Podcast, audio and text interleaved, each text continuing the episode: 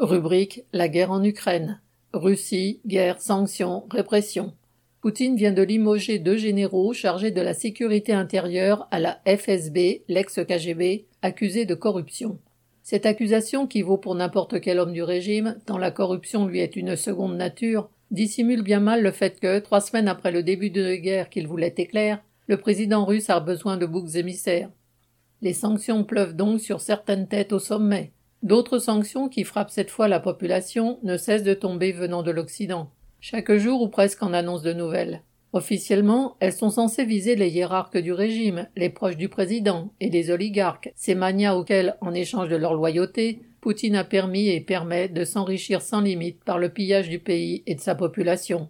On ne sait pas si, comme certains dirigeants occidentaux le prétendent, ces sanctions pousseront à désolidariser du régime ceux qui sont ou apparaissent comme ses propres hommes d'affaires. Pour ceux d'entre eux qui n'avaient pas pris leurs précautions en quittant la Russie à temps, le fait de ne plus pouvoir dépenser des sommes folles dans des stations de ski huppées comme Courchevel, ou regagner leur villa de luxe près de Miami, ou rejoindre leur yacht sur la côte d'Azur, n'a certainement pas de quoi faire pleurer dans les chaumières. Mais malheureusement, les sanctions occidentales frappent surtout, sinon exclusivement, les travailleurs et les petites gens de Russie. C'est le cas par exemple des 62 000 salariés que McDonald's a jetés à la rue du jour au lendemain quand la firme a décidé de fermer tous ses magasins russes en représailles à Telly contre l'invasion de l'Ukraine. Ikea comme McDonald's sauront, n'en doutons pas, se faire indemniser par les gouvernements.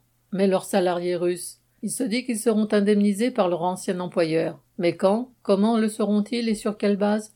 De toute façon, cela ne pourrait se faire qu'en fonction de leur salaire déclaré, qui est bien moindre que leur salaire réel déjà pas bien grand. Cela vaut pour des centaines de milliers d'autres travailleurs de grands groupes occidentaux qui ont fermé, ou ceux de certaines de leurs filiales qui elles aussi ont licencié, dans l'automobile, la grande distribution, les services, etc. Cela atteint des proportions telles que le Kremlin évoque maintenant la possibilité de nationaliser les entreprises de 59 des 350 grands groupes concernés pour les remettre en route. Mais ce qu'on voit déjà, c'est qu'une partie importante de la classe ouvrière russe est frappée par ces sanctions. Le 1er mars, le ministre français de l'économie, Bruno Le Maire, avait déclaré qu'avec ces sanctions, l'Europe allait, entre guillemets, livrer une guerre économique et financière totale à la Russie et que le peuple russe en paiera aussi les conséquences. Il avait prétendu quelques heures plus tard qu'on l'avait mal compris. Mais pas du tout. Ce grand commis de la bourgeoisie française a juste souligné que, même quand les États bourgeois prétendent viser les dirigeants et les nantis d'un autre pays, la Russie en l'occurrence, ils n'hésitent pas un instant à frapper les travailleurs qui sont en réalité les premières victimes. Ils le sont à plus d'un titre. Ils le sont au travail, puisque quand ils font leurs courses, avec le fort renchérissement des produits importés, les pénuries qui s'installent, beaucoup de magasins d'alimentation interdisent les achats en grosse quantité. Ils le sont aussi comme parents de jeunes adultes. Car si au début Poutine prétendait que l'armée n'envoyait que des professionnels et des volontaires en Ukraine, il a dû reconnaître, sans doute avec l'arrivée des premiers cercueils de soldats tués au combat, qu'il y avait parmi eux des conscrits. En ce domaine, les petits bourgeois de Moscou et de Saint-Pétersbourg avaient souvent pris les devants en envoyant leurs fils en âge d'être appelés se cacher à l'étranger via la Turquie ou la Finlande.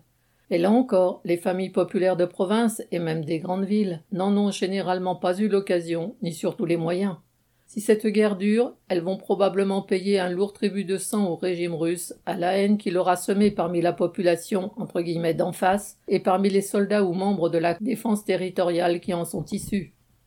De façon logique, en même temps qu'il écrase sous les bombes la population ukrainienne, le pouvoir durcit sa répression, en Russie même, contre tous ceux qui ne s'alignent pas derrière lui au garde à vous. Les manifestations se font plus rares car la police les bloque systématiquement de façon préventive et brutale. Mais les tribunaux tournent à plein régime pour condamner à des peines de plus en plus lourdes ceux qui ont été arrêtés pour avoir manifesté ou pour avoir distribué des tracts contre la guerre, contre ses responsables.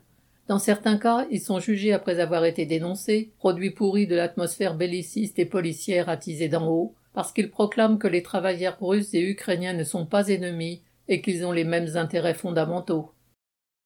Ceux qui tiennent ce langage de classe et internationaliste sont certes trop peu nombreux. C'est pourtant sur ces idées-là que repose le seul espoir que cette guerre ne débouche pas sur une barbarie encore pire pour toute cette région et les peuples qui y vivent. Pierre Lafitte.